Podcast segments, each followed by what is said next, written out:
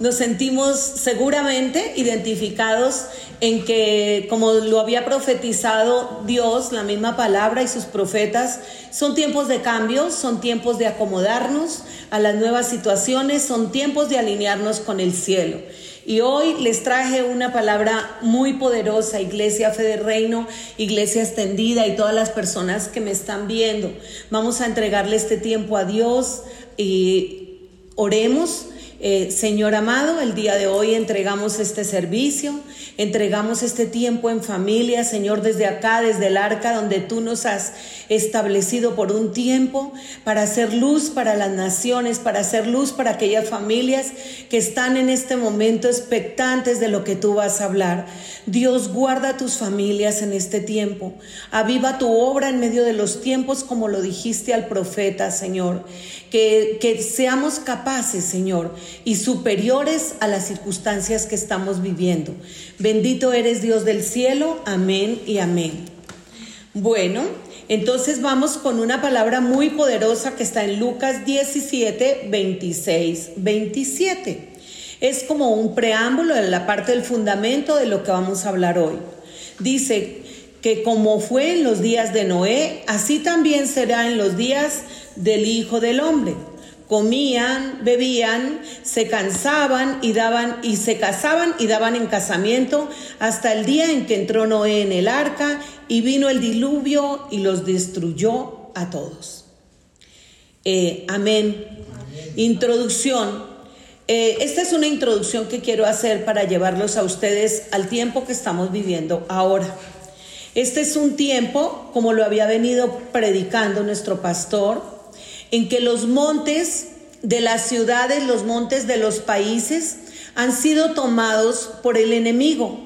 Y veíamos cómo los montes de los medios, la educación y el gobierno ya no estaban gobernados por hijos de Dios, sino habían sido tomados por las nuevas ideologías, por la nueva era, por el pensamiento positivo eh, y por el intelecto.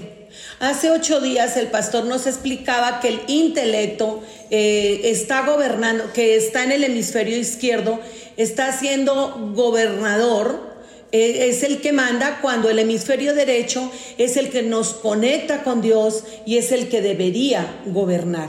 Les pido que vayan a esa prédica porque está muy poderosa para entender mejor toda la secuencia de lo que Dios nos está hablando. No es fácil predicar en contra de las corrientes del mundo. Ejemplo, eh, podemos ver em, en Mateo 24, 3, 10. Vamos a Mateo 24, 3, 10. Cuando los discípulos le dijeron a Jesús, porque él predicó contra todo lo que estaba establecido realmente. Si vamos a hablar de, de, inconforme, si vamos a ver de revolucionario con las cosas que no estaban bien en el mundo, Jesús es nuestro maestro, es nuestro ejemplo. Él decía que más tarde estaba sentado en ese monte, él estaba sentado en el monte de los olivos y cuando llegaron los discípulos y le preguntaron en privado, ¿cuándo sucederá esto y cuál será la señal de tu venida para el fin del mundo? Y entonces el Señor Jesús contestó, vendrán muchos que usando mi nombre dirán, yo soy el Cristo, y engañarán a muchos. Ustedes oirán de guerra y de rumores de guerra, pero procuren no alarmarse. Es necesario que esto suceda, pero no será todavía el fin. Se levantará nación contra nación, reino contra reino, habrá hambres y terremoto por todas partes. Ustedes dirán, pero Clara, esta palabra no es alentadora. Ciertamente no es alentadora para la gente que no conoce de Dios, pero para nosotros los que amamos a Dios. Es más esperanzador que nunca el saber que Él es nuestro escudo, que Él es nuestro escondite más seguro y que Él nos advirtió que vendrían cosas así y sin embargo decía que no será el fin, porque todavía vienen cosas eh, difíciles, pero la esperanza que yo les doy es que para los que amamos a Dios, todo obra para bien. Yo siento que en este momento, quizás en tu casa, en tu familia, quizás tú me estás viendo por primera vez y tú dirás, saber que vengo hoy a escuchar este mensaje porque no tengo nada más que hacer. Pero te quiero decir, efectivamente, Dios a veces usa las circunstancias para que nosotros lo escuchemos. Porque lejos de ser un Dios que quiera ser cruel, que quiera castigarnos, aunque la Biblia habla de los juicios de Dios, pero esos juicios han sido provocados por nosotros al desobedecer a sus palabras, no porque Él quiera castigarnos. Y si tú estás escuchando este mensaje, Dios te trajo a ese lugar donde estás para que te acerques a Él confiadamente. Como lo dice la palabra, acerquémonos a Él confiadamente para hallar oportuno socorro. Yo sé, madre, que si tú estás pasando una necesidad tremenda, que si aún en tu hogar están pasando dificultades que tienen que ver con las relaciones malas, dañadas, con muchas cosas que están estropeando nuestra mente, muchos ataques, porque en este momento de crisis, afuera hay un ataque y adentro puede existirlo. Pero nosotros, los que amamos a Dios y los que permanecemos en Él, no podemos darnos el lujo de aceptar los dardos de fuego del maligno. Yo sé que Dios, ahí en esta palabra que les estoy leyendo, nos estaba queriendo advertir de lo que vendría. Rumores, guerras, rumores de guerras, pestes, destrucción. Pero Él también dijo, confiad porque yo he vencido al mundo. Así que nosotros necesitamos a Jesús. Y quiero decirte que la palabra es en este tiempo la única herramienta que te va a ayudar a salir adelante. Te quiero contar que los gobernantes, por más buena voluntad que tengan, aún que tengan temor de Dios, para ellos va a ser difícil manejar estos tiempos tan adversos. Cuanto más para aquellos que no conocen de Dios. Por eso la Biblia dice que oremos por nuestros gobernantes, que oremos por nuestras familias, que oremos por la ciudad donde vivimos y que son tiempos de oración. Los profetas también nos hablaron acerca de lo que acontecería. Pero ellos no lo hicieron para que nosotros estuviésemos asustados, sino lo hicieron porque la palabra de Dios dice que la profecía se hizo para exhortar, para animar y para consolar. Así que en esas palabras, por duras que sean las, las, cosas que se dicen que van a pasar, si hay una animación y una esperanza de parte de Dios, así lo debemos recibir. Solamente que la opción es acercarnos más a Él. Entonces, está la profecía de David Wilkerson en 1986. Solo un ejemplo les traigo. Ustedes pueden encontrar mucha palabra profética y de hecho nosotros en nuestras eh, reuniones privadas virtuales que estamos teniendo estamos analizando el poder de la palabra profética. Y efectivamente eh, escogimos esta profecía porque muy rápido les leo una parte de esa profecía. Él fue un gran evangelista del siglo pasado, profeta, y dice que dentro de un... Eh, que Dijo, estamos atravesando la peor crisis de nuestra historia aquí en Estados Unidos, especialmente en Nueva York donde la crisis pesa sobre muchas cabezas. Dios está haciendo lo que nos dijo que haría cuando el pecado llegara al colmo. El mundo entero está lleno de temor y habrá un colapso económico. No habrá nadie que no se vea afectado. Lo más triste que dijo, muchos abandonarán la fe. Entonces, ¿por qué traemos esta palabra? Porque Dios ya no lo había advertido. Dice la palabra de Dios justamente que Dios no hace nada sin que se lo haya dicho primero a sus hijos los profetas. ¿Y para qué no lo dijo Dios? Para que nos preparáramos. Y él decía que veía Nueva York ingobernable, que veía una plaga, que veía una peste y que se extendería por el mundo entero y que nadie podría decir, de esta me puedo escapar. Yo creo que en este tiempo es cuando se está cumpliendo esta promesa profecía. También recordemos que cuando Jesús vino a predicar a esta tierra y lo dijo este profeta, muchos lo abandonaron. Muchos vieron que ese e, es el discurso de Jesús era bastante duro, era fuerte, ¿Por qué? Porque cuando uno está en condición de desacuerdo con la palabra de Dios, cuando uno está en contra de lo que Dios dice, pues no le va a calar ningún mensaje como el que Jesús predicaba, porque Jesús decía que el reino de los cielos se ha acercado y que cuando el reino de los cielos baja, los leprosos se sanan, hay sanidad, los cojos caminan, los ciegos ven y se caen todas las vendas de idolatría que hay en las naciones, que no dejan ver que, que Dios está por encima de toda situación y que aún en medio de un virus y una pandemia tan terrible, los, a lo único que fiel que nos debemos acoger es al trono de la gracia. Entonces David dijo que en tiempo de crisis eh, teníamos, este profeta dijo, que pegarnos a Dios más que nunca y a su palabra, porque era el antídoto más seguro.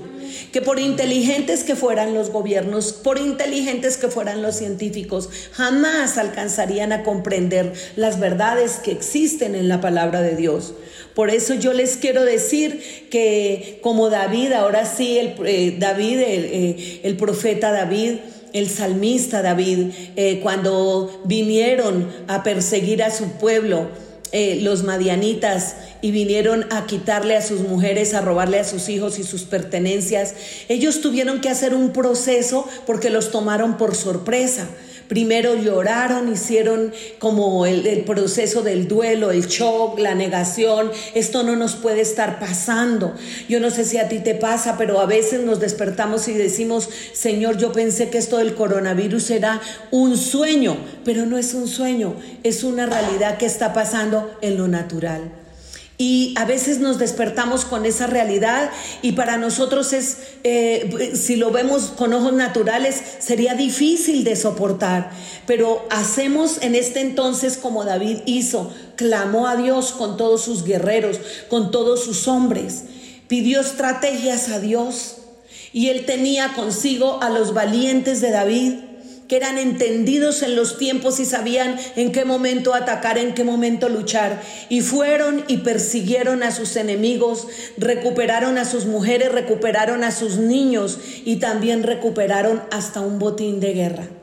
Yo declaro en el nombre de Jesús de Nazaret que esta pandemia que estamos viviendo la vamos a sobrepasar, pero con la ayuda del Dios Altísimo y de manera sobrenatural. Cuando el reino baja, nosotros tenemos que ver las cosas por encima y más allá. Nosotros declaramos que este tiempo lo vamos a superar abundante y sobreabundantemente, con la mano de Dios como lo hizo David. ¿Se imaginan el gozo de David cuando llegó con incluso con botín y el botín habla de que no solamente rescatar a las personas de una cautividad, sino habla también de las riquezas que se obtienen después de la guerra. Y debemos ser sabios y entender esto porque paralelamente a una pandemia también hay daños colaterales. Viene la economía en declive y en descenso. Y es cuando todo viene a la declive, como lo dijo este profeta, que no habría fórmulas económicas que se sostuvieran en sí mismas. Ahí es cuando Dios sobrenaturalmente ilumina a los hombres de Dios. Por eso es tan importante que oremos para que Dios esté por encima de los pensamientos del humanismo y para que Dios se acuerde de nuestros gobernantes y ellos tengan temor de Dios, venga temor de Dios sobre ellos y no se dejen aconsejar por el mundo, sino que sean aconsejados por gente sabia, como los, los sabios que tenía David en ese momento y que lo aconsejaban correctamente.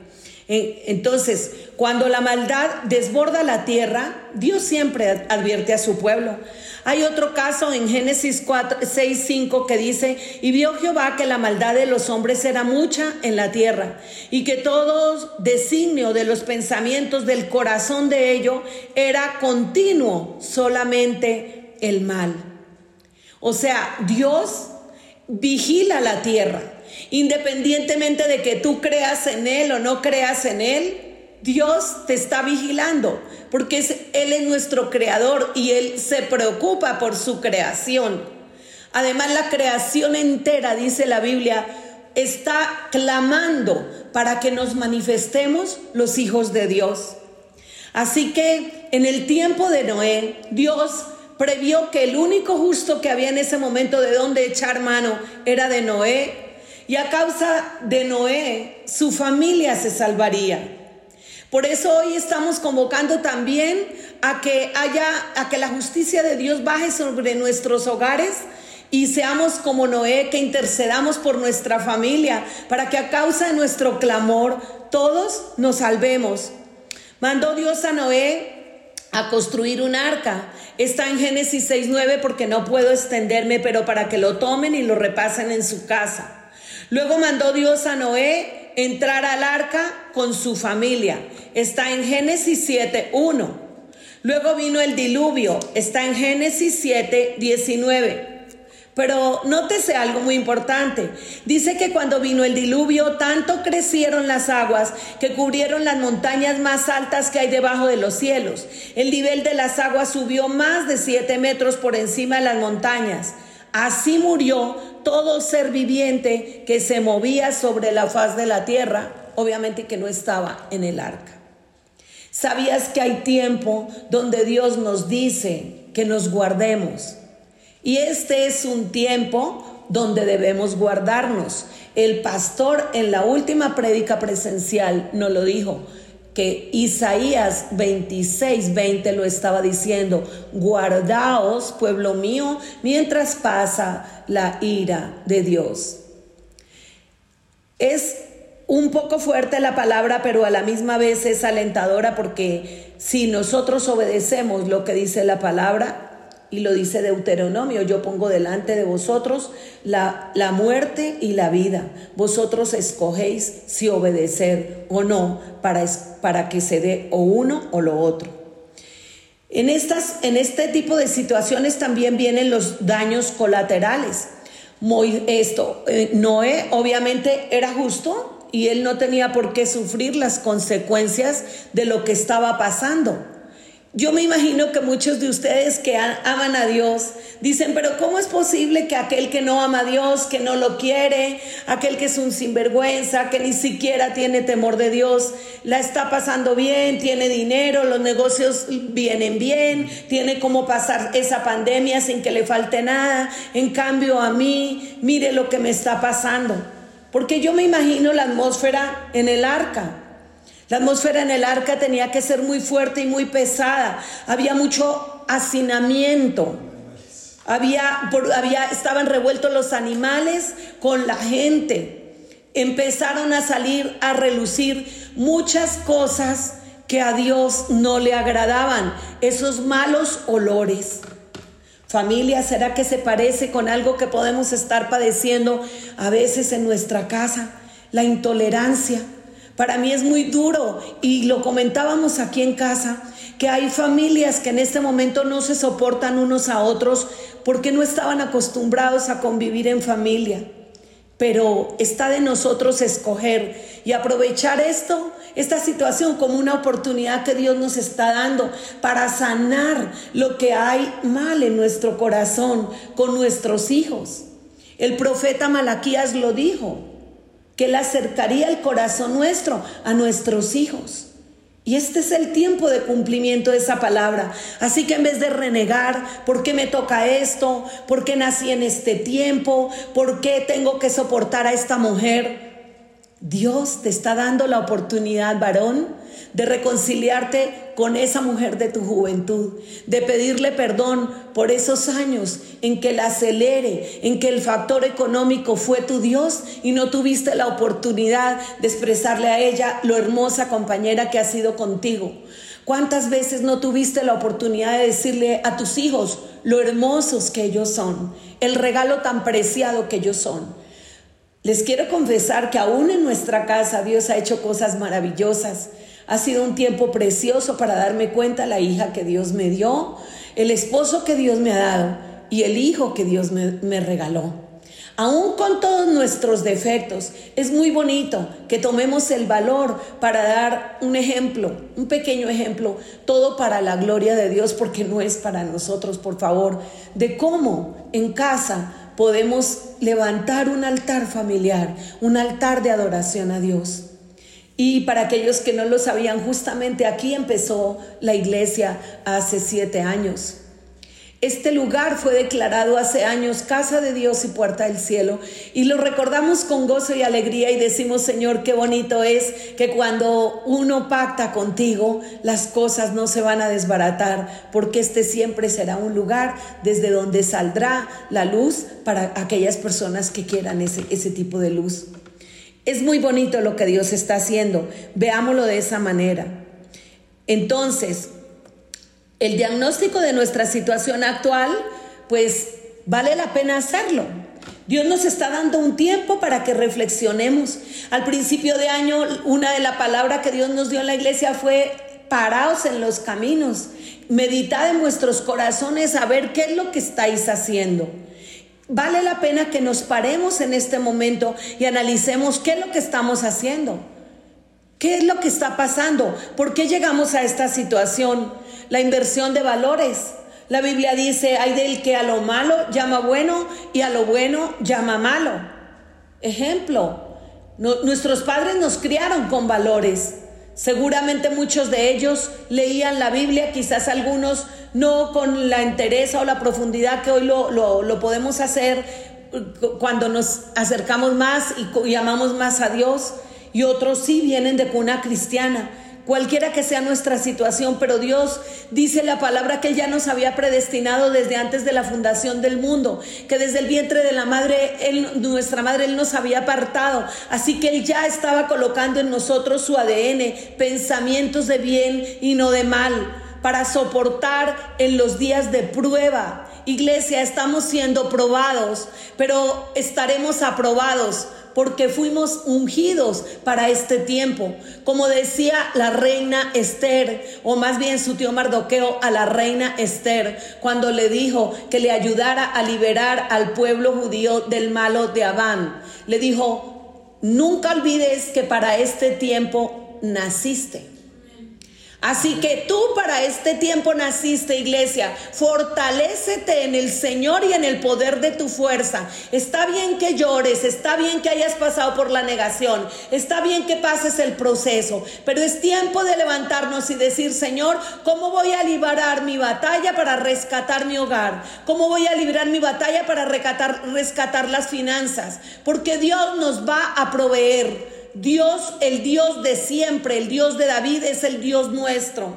Él es el dueño del oro y de la plata y de todo cuanto existe. Así que eh, revisemos y diga, pidámosle perdón a Dios por llamar a las cosas malas como buenas o por llamar a las cosas buenas como malas. Recordemos que por omisión también Dios se duele en su corazón. Decía Luther King, en realidad no me aterra la maldad de los malos, sino la indiferencia de los buenos. Y Gandhi también lo dijo. Gandhi en cierta forma amó a Dios por lo que él expresó, pero hay dudas si fue cristiano porque alguna vez él comentó que lo único malo del cristianismo éramos los cristianos porque lamentablemente a veces no damos el testimonio que Dios quiere que nosotros demos. Pero hoy te digo a ti que quizás te apartaste de Dios porque hubo un mal testimonio de alguna persona cristiana, es que todos somos humanos. Eh, dice la palabra de Dios que no hay uno solo que haga el bien y nunca peque. Pero lo que tú debes ver es lo que ve Dios. Dios ve el corazón. Ninguno de nosotros es producto terminado. Así que no podemos ser como la justificación para que te alejes de Dios. Sin embargo, te digo, por los frutos conoceréis. Aunque nos equivoquemos, Dios ve nuestro corazón y Él dice, voy a respaldar a mi hijo, un poco torpe, pero lo voy a respaldar.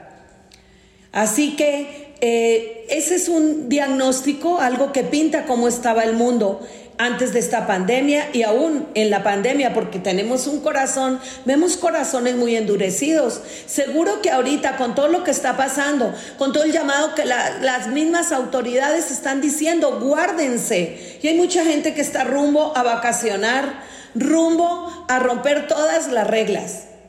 Yo los llamo a la cordura, querida iglesia, queridos familiares. El coronavirus, es una pandemia, pero es una muestra más de todo lo, una consecuencia de todas las cosas que a veces hacemos que a Dios no le gustan. Y a propósito del coronavirus, pues ha habido teorías al respecto. Hay muchas teorías sobre el coronavirus, una de las cuales dice que aparece eh, como consecuencia de comer murciélago. Lo coloco como un ejemplo nada más, porque no es algo que esté todavía comprobado.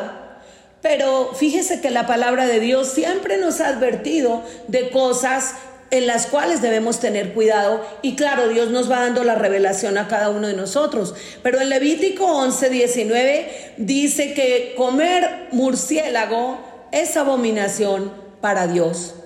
Ustedes dirán, bueno, pero eso está en la ley, nosotros somos producto del nuevo pacto. Sí, claro que sí. Pero si nosotros vemos cómo el hombre ha corrompido lo que Dios creó, porque efectivamente el murciélago es, eh, eh, eh, Dios lo creó para hacer la, la ¿cómo es que se llama, Yuli? La, la, polinización, polinización. O sea, es algo maravilloso que hizo Dios con ese animal, pero realmente lo han tomado como gente de como gente lo han tomado para hacer prácticas ocultistas y prácticas satánicas. Inclusive hay una especie de los murciélagos que es el murciélago mm, vampiro, que es el que toma la sangre de otros animales y de ahí todas esas prácticas eh, perversas que el hombre ha hecho en religiones falsas pero pues de eso nos ocuparemos en otro momento. Vaya, a lo que yo quería decir era que Dios siempre le da a uno revelación. Aunque dice la Biblia que lo que afecta al hombre no es lo que entra a su boca, sino lo que sale de su boca, de alguna manera hay unas leyes que Dios estableció y que Dios, eh, Jesús mismo dijo, yo no vine para abrogar la ley, vine para que la ley se cumpliera. Entonces, resultados de todo esto, una pandemia con muerte, con pobreza, daños colaterales que eh, nos invitan a hacer cambios de hábitos, de hábitos, como ya les dije. Pero dentro de los cambios de hábitos hay algo maravilloso y es el clamar a Dios. David clamó a Dios en el ejemplo que les dije. Noé levantó un altar a Dios después de que Dios lo sacó del arca para verle para mostrarle todo lo nuevo que había, porque después de una gran crisis, hay, cosas, hay muchos cambios que Dios nos va a mostrar y tenemos que quitarnos toda venda de los ojos para ver las oportunidades que vamos a encontrar en esos cambios. Me imagino a Noé cuando salió del arca y dijo, wow, ese monte era más alto, aquello estaba más bajito, eh, eh, esos valles pueden ser fructíferos, allá se puede construir una ciudad, porque tuvo que empezar de nuevo. Es increíble, pero Dios nos da la oportunidad de empezar de nuevo. Y allá desde tu hogar tú puedes empezar de nuevo. Y eso es lo que está diciendo Dios. Clama a mí y yo te responderé y te enseñaré cosas secretas y ocultas que tú no conoces. En este tiempo también debemos arrepentirnos de nuestros pecados y de los de la tierra para que Dios sane nuestra tierra. Lo hemos visto varias veces. Segunda de Crónicas 7:14. Si mi pueblo sobre el cual mi nombre es invocado se humillaren y oraren y se arrepintieren de sus malos caminos, mis oídos estarán atentos en ese lugar, dice el Señor, y yo sanaré su tierra. Así que nosotros hemos hecho un programa de intercesión que se llama 24 por 24 para cubrir a todas las familias. Y si tú quieres participar de ese programa, solo escríbelo y te podemos inscribir en alguna hora para que entres en esa cobertura y de protección para tu casa y nos ayudes a protegernos. Es una red, es un vallado de protección para este tiempo. De ahí la famosa, entonces, eh, en, épocas difíciles lo único que hay que hacer es clamar y buscar a Dios, arrepentirnos y volver al camino. Quiero traer a colación aquí un ejemplo de Winston Churchill cuando la Segunda Guerra Mundial ante la invasión alemana inminente que no se lo esperaban. Era algo que les cayó de sorpresa como este coronavirus a muchos de nosotros. Nos cayó de sorpresa la forma o a otros les cayó de sorpresa la misma peste, como si nunca hubieran leído la Biblia. En fin, algún factor sorpresa hubo. Y Winston Churchill acababa de tomar en ese tiempo el, el cargo de primer ministro inglés y para él era muy difícil la situación que estaba pasando, porque eh, imagínense una situación de guerra tan lamentable. ¿Y qué pasó? Eh, él le dijo a su pueblo, sé que ustedes están esperando muchas cosas de mí, pero lo único que yo les puedo dar en este momento es sudor, trabajo y lágrimas. Eso no quiere decir que nos vamos a entregar, dijo él. Ha venido un ataque a leve, ha venido un ataque con todo, un ataque implacable. Y él entendió que ante ese inminente ataque no había solución humana, porque él era un hombre estratégico, era un hombre conocedor de las lides de la guerra. Pero en ese momento entendió que no había estrategia humana que le pudiera ayudar y sinceramente le dijo al pueblo, enciérrense y oren. De ahí salió una frase muy poderosa que dice, le temo más a un ejército de personas orando que a un ejército militar o a una pandemia o a, una, o, a cualquier crisis por grave que sea. El día de hoy yo quiero que, quiero que te levantes iglesia como un ejército eh, que se levanta con el favor de Dios para colocar, para bajar el cielo a la tierra. Este es un año también para desatar, eh, más que un año, un tiempo, para desatar el perdón y la sanidad de Dios dentro del arca, como les decía al principio.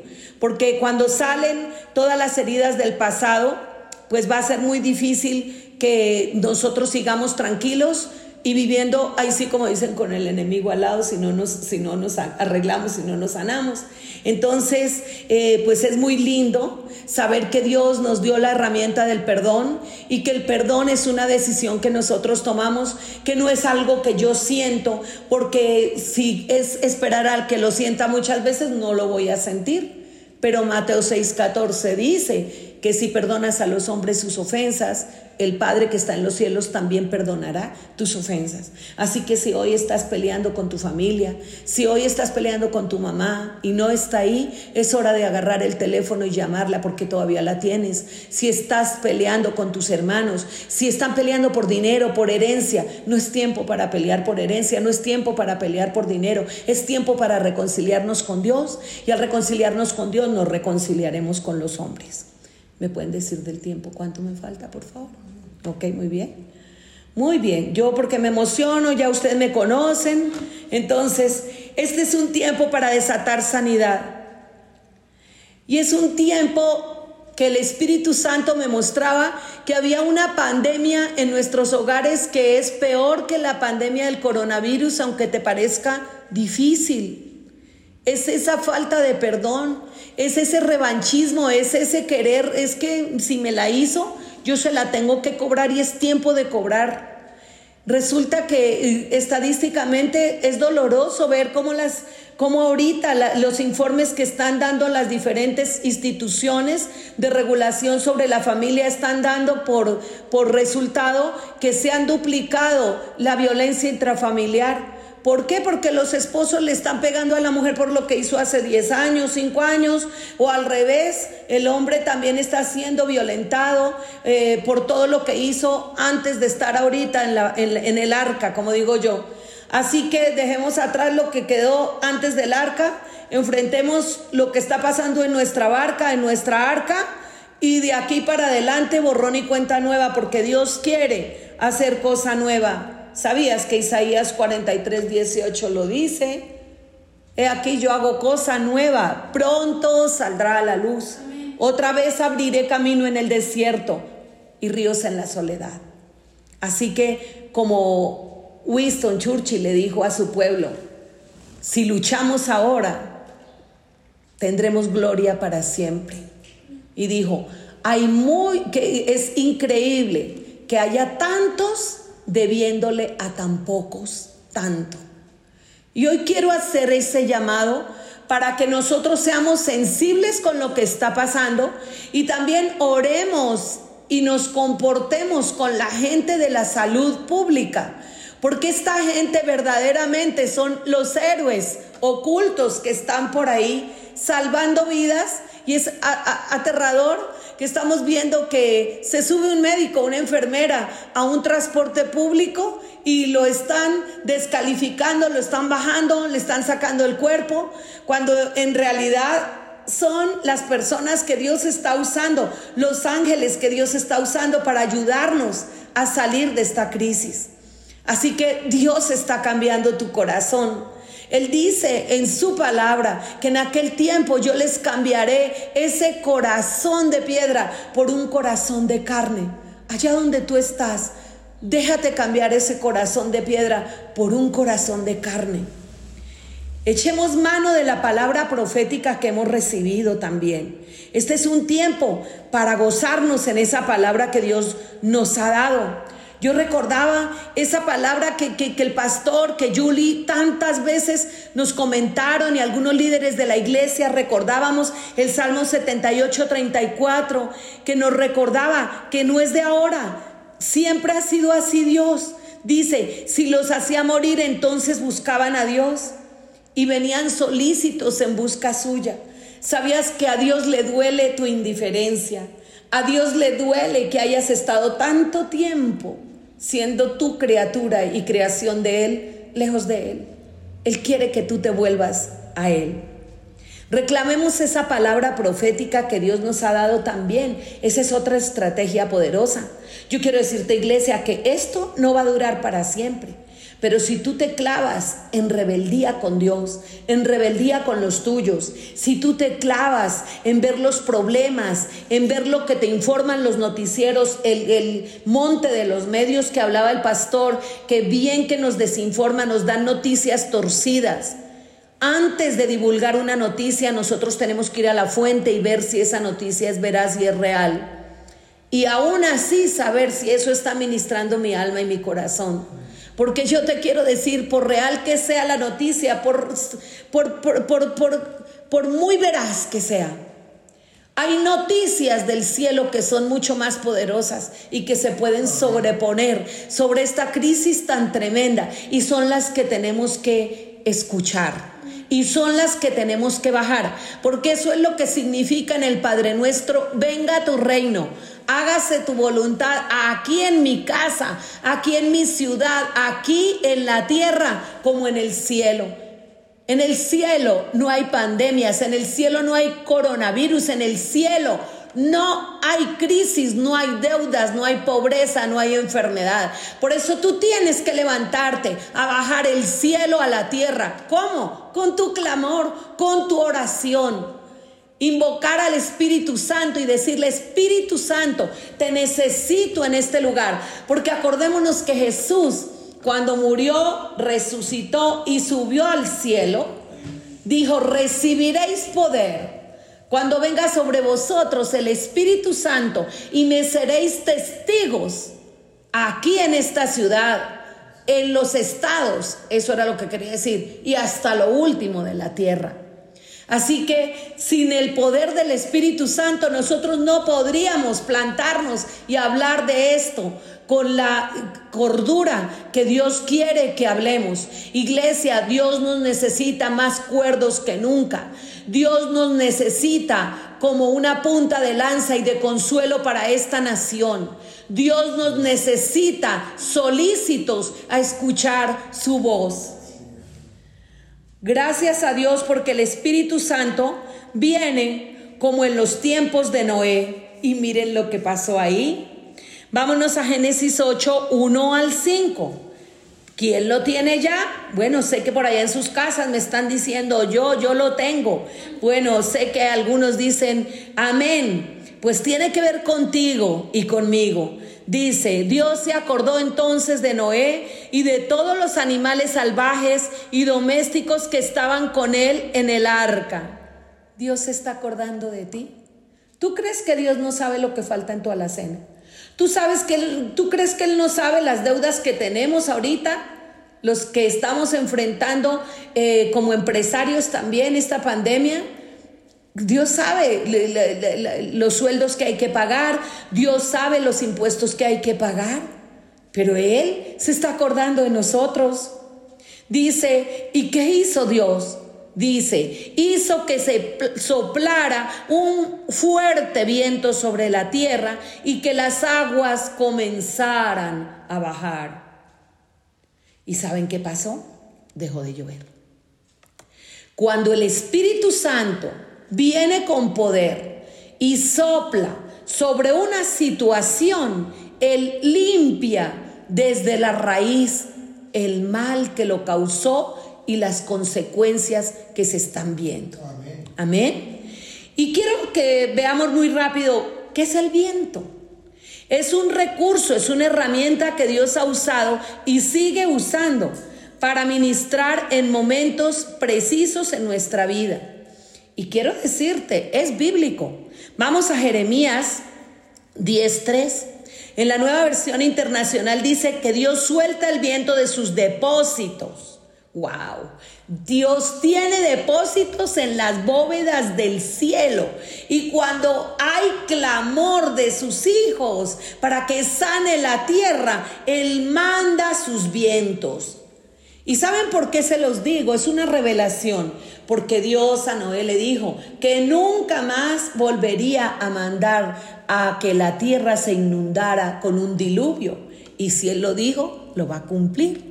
Entonces Él tiene varios recursos y va a mandar sus vientos sanadores.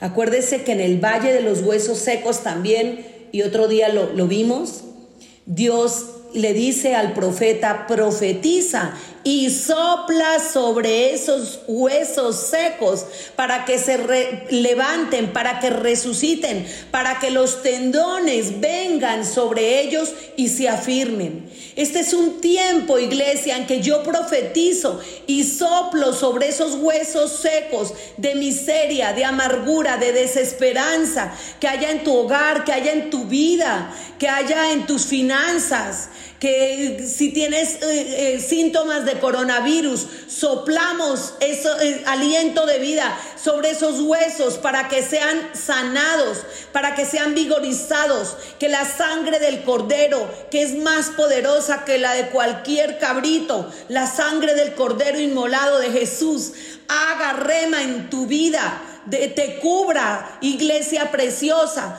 desde la coronilla hasta la planta de tus pies, cubra tu hogar, cubra tu ciudad, cubra tus alacenas. No te va a faltar nada, iglesia. No te va a faltar nada. Pero tienes que creer más a Dios, a sus profetas, que a lo que el mundo mismo te está diciendo. Yo muy rápido quiero que vayamos aquí a, a, a Segunda de Crónicas porque es importante que ustedes oigan al profeta. Hoy, hoy te estoy hablando como profeta. Eh, eh, dice acá en Segunda de Crónicas 20:18 que vino un ejército tremendo contra el rey Josafat y que el rey Josafat inclinó su rostro a tierra y asimismo todo su pueblo Judá y los moradores de Jerusalén se postraron y adoraron a Jehová.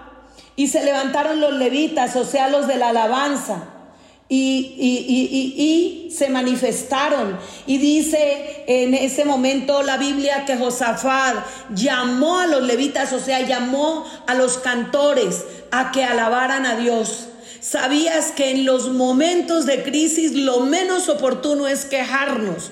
Lo menos oportuno es renegar contra Dios, porque Josafat mandó a los cantores y miren lo que pasó todos los pueblos que venían contra él, que eran de tres reyes grandes, que estudiándolo en el original tiene que ver con la pobreza, la muerte y la injusticia. Y ese es un tema muy poderoso que Dios nos estaba mostrando en el mes de febrero.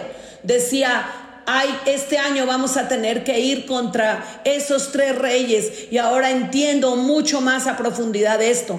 Y la única forma de ir contra esos tres reyes de la injusticia y de la pobreza, las plagas, la muerte y la destrucción es con la adoración, levantando un altar de adoración al Señor.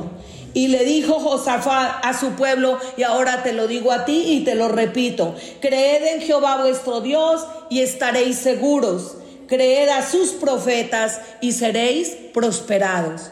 Cuando vamos al original y vemos que es prosperidad, prosperidad no solamente es la parte económica que mucha gente lo ata a eso, y yo no estoy hablando del evangelio de la prosperidad, estoy hablando de tener una salida, un camino exitoso. Y esto nos hace acordar, por ejemplo, Nemías, cuando vio que los muros estaban desolados, que se habían arruinado del pueblo, de la ciudad donde él nació, y él trabajaba para un rey que no conocía a Dios, pero tenía esa carga en su corazón. Primero buscó a Dios en oración y lo adoró. Y en el capítulo primero de Nemías, del libro de Nemías, dice que Nemías fue y buscó a Dios antes que ir a hablar con el hombre, fue a buscar a Dios. Y es una oración muy poderosa porque le dijo, Señor, dame éxito en esta tarea. O sea, dame éxito para hablar con el hombre. Así sea un hombre que no conoce de Dios. Si tu jefe, si el gobierno, si, tu, si, si tu, tu, tu, compañero, la persona que te puede ayudar no conoce de Dios, tú primero tienes que ir a buscar a Dios para que Dios incline su corazón hacia lo justo, hacia lo bueno, hacia lo que tú le estás pidiendo en este momento. Así que iglesia, son buenas noticias en este tiempo tan tremendo. Dios está soltando los depósitos del cielo para soplar sobre esta situación que estamos viviendo. Y en Génesis 8:4, siguiendo ahí con la secuela de Noé, dice que el arca encalló en la montaña de Ararat el día 17 del mes 7. Proféticamente el número 7 en la Biblia significa completado, perfección espiritual, la creación proclamando a su creador. Yo pensaba, puede ser una coincidencia, pero para muchos eh, el, el, guardarse los tratamientos para esta pandemia van a ir hasta el mes de julio, el mes séptimo, el mes de que esté completo, esté algo completo. Eh, al buscarlo, significa lugar de la maldición invertida. Es allí donde Dios promete a Noé que nunca más sería destruido con agua. Y se invirtió la maldición en bendición. Yo declaro en el nombre de Jesús que si nosotros nos pegamos a Dios, todo aquello que el enemigo ha hecho para robarnos la paz, para robarnos nuestros hijos, para robar nuestro matrimonio, para robar nuestras finanzas. Hoy Dios lo está usando para volvernos a Él en forma contundente y definitiva. Y lo está usando para que nunca más nos volvamos a salir del bendecidero. Así es. Entonces, iglesia, démosle gracias a Dios por este cambio de rumbo en nuestra vida. Dios para los que le amamos y es su palabra, es su promesa, dice que todo obra para bien. Yo sé que todo esto va a obrar para bien. Yo veo líderes fortalecidos. Cuando vamos a las reuniones privadas que tenemos, lo siento en el espíritu con hambre de aprender de Dios. Vienen tiempos en que la iglesia se empodera y veo esa iglesia avivada, como lo decía Habacuc Aviva tu obra en medio de los tiempos. En medio de los tiempos, aviva tu obra, Señor. Yo eso lo entiendo como cuando Dios sopla ese viento poderoso en medio de cada circunstancia ante nuestro clamor y va limpiando aquí, va limpiando allá, va limpiando todo lo que está mal en nuestra vida. Y luego salimos empoderados, salimos fortalecidos en un mismo espíritu y nos extendemos, porque la iglesia extendida es salir de las cuatro paredes que es bueno tener nuestra iglesia, el lugar donde nos congregamos y sé, es más, sé que Dios nos va a llevar a un mejor lugar, porque los tiempos de crisis son tiempos de oportunidades para nosotros los hijos de Dios y nosotros no podemos perder la visión. El águila tiene que volar por encima de la mediocridad, por encima de las circunstancias adversas. Por eso Dios la usa como un tipo de los hijos de Dios. Dice que seremos como las águilas, Correremos y no nos cansaremos, caminaremos y no nos fatigaremos porque el Señor está con nosotros. Así que iglesia, Dios nos está levantando, Dios nos está dimensionando. Este es el tiempo de la palabra profética que se dio a principio de año. Es un tiempo para cambiar el rumbo, que si íbamos para allí, ahora vamos para allá, porque es la dirección que Dios nos está mostrando. Y no temeremos, no temeremos. Y para eso, antes de cerrar con una oración, quiero hacer un llamado muy especial para aquellas personas que quizás hoy me están escuchando, pero que nunca han hecho una oración para recibir a Jesús en su corazón. Te tengo una noticia espectacular. Jesús es el príncipe de paz. Jesús es el camino. Jesús es la vida. Jesús es la senda para llegar al Padre. Así que ahí donde estás, sé que has recibido ya un mensaje de Dios en tu corazón, que llegó primero a tu mente, bajó a tu corazón y estás listo para recibir a Jesús. Y si tú has estado en rebeldía con Dios, a lo mejor lo recibiste en algún momento, pero está, has estado alejado, pues también este es un tiempo para volver a firmar ese pacto con Él. Así que todos repitan conmigo esta oración, por favor. Amado Señor Jesús, yo te recibo hoy en mi corazón y lo confieso con mi boca que tú eres el salvador de mi vida, que tú fuiste a una cruz, descendiste al infierno, le quitaste al enemigo las llaves de la muerte y resucitaste para que yo tuviera vida eterna también resucitaste para que todo lo que está muerto hoy en mi vida viva.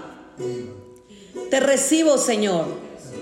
Y a partir de hoy, eres mi Señor y eres mi Salvador. Ahora yo quiero comentarles que Dios hizo un pacto con Noé y con esto cerramos. Eh, y ese pacto se cristalizó en el arco iris. Dice la Biblia que apareció el arco iris y le dijo que lo ponía por señal del pacto que hacía Dios con el hombre de que nunca más volvería a dañar la tierra con un diluvio. Así que de una vez quitémonos de la mente y informémonos correctamente. El arco iris no es ninguna señal de pactos de otra naturaleza, de ideologías que van en contra de la palabra de Dios. El arco iris. Cuando tú veas el arco iris, acuérdate que Dios tiene un pacto contigo y dale gracias. Pero les tengo otra noticia mejor. Nosotros por el Nuevo Testamento y por Jesús, al recibir a Jesús, somos herederos de un mejor pacto es un pacto que ya no se selló con la sangre derramada de un macho cabrío como se hacía antiguamente, porque se sellaban así los pactos. Este se selló con la sangre derramada de Jesús, el unigénito Hijo de Dios. La semana entrante, por muchos llamada la Semana Mayor, nosotros los cristianos la, utilizamos para reflexionar más en lo que hizo Jesús en la cruz para entender el misterio de la salvación, porque Él ya desmanteló a los principados eternamente y para siempre. Y yo agradezco infinitamente a ese Dios porque con ese pacto, como lo dice en Hebreos 8:10, dice, yo seré a ellos por Dios y ellos serán a mí por mi pueblo. Gracias Jesús, porque tú eres el Cordero inmolado de que habla el libro de Hebreos. Gracias porque tú hiciste todo en la cruz. A Él sea la gloria, el imperio por los siglos de los siglos. Iglesia, vamos a cerrar haciendo una oración para todos. Eh, si quieres levantar las manos, dándole gracias a Dios, si quieres cerrar tus ojos, como tú quieras. Yo veo una iglesia y avivada, yo veo a una iglesia que se despierta, yo veo a una iglesia que tiene hambre de Dios. Yo veo en este momento el fluir, el desatar del Espíritu Santo en, tu hogar, en tu corazón. Y yo sé que van a empezar a llegar testimonios de personas que dicen, pude perdonar lo que no era perdonable. Van a, vamos a tener testimonios de matrimonios por los que hemos estado orando, que estaban viviendo bajo la misma, el mismo techo, como dicen, pero hacía muchísimos años que no existía ningún tipo de comunicación afectiva entre ellos. Y yo declaro, Señor, que el Espíritu de Dios, el Espíritu de Elías, hará volver el corazón de esas parejas, Señor, para levantar familias cristianas para Dios, para levantar una descendencia para Dios. Quizás al salir el día después de, yo sé que muchos habrán declinado en su fe y espero que no sean tantos a causa de nuestras oraciones, pero muchos más son los que nos vamos a levantar y los que vamos a declarar que este es el tiempo de la gloriosa venida de Jesús. Iglesia, porque Cristo viene pronto. Todas las señales están cumpliendo y eso es Maranata. Declaro que la paz de Dios venga sobre tu vida, declaro que la sanidad de Dios venga sobre tu corazón, declaro que tus finanzas están cubiertas por la sangre de Cristo y que nunca nada te faltará. Los mejores años, los mejores días de nuestra vida empezarán en el día después de. Amén.